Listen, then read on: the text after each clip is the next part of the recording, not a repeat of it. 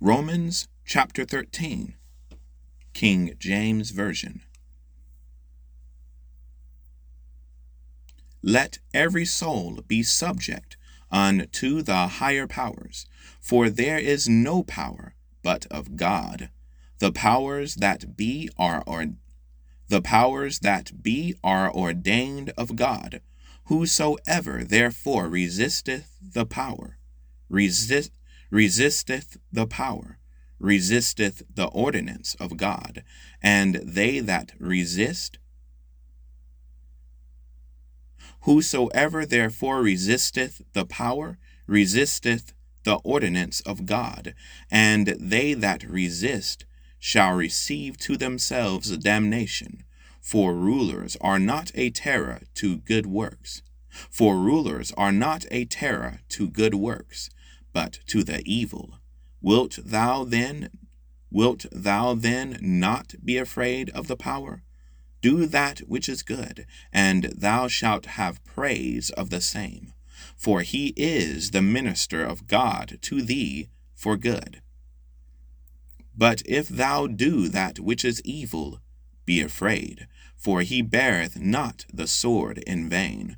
For he is the minister of God, a revenger to execute wrath upon him that doeth evil. Wherefore ye Wherefore ye must needs be subject, not only for wrath, but also for conscience sake. For for this cause pay ye tribute also.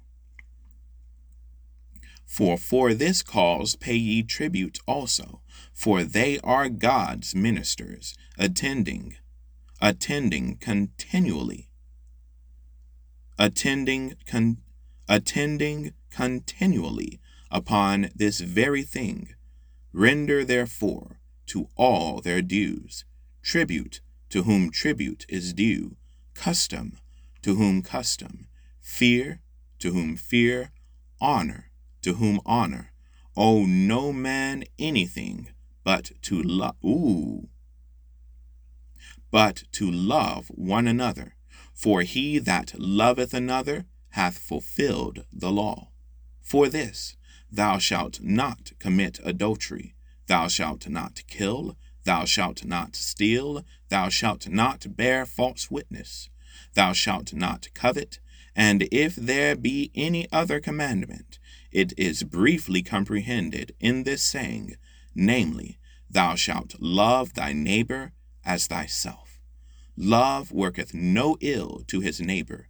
Therefore, love is the fulfilling of the law and that, knowing the time, that now it is high time, and that, knowing the time, that now it is high time to awake out of sleep.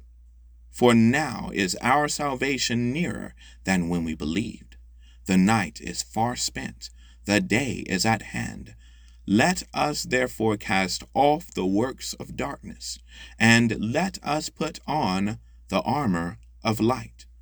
Let us walk honestly, as in the day, not in rioting and drunkenness, not in chambering and wantonness, not in strife and envying, but put ye on the Lord Jesus Christ, and make not provision for the flesh to fulfill the lusts thereof. And make not provision for the flesh to fulfill the lust thereof.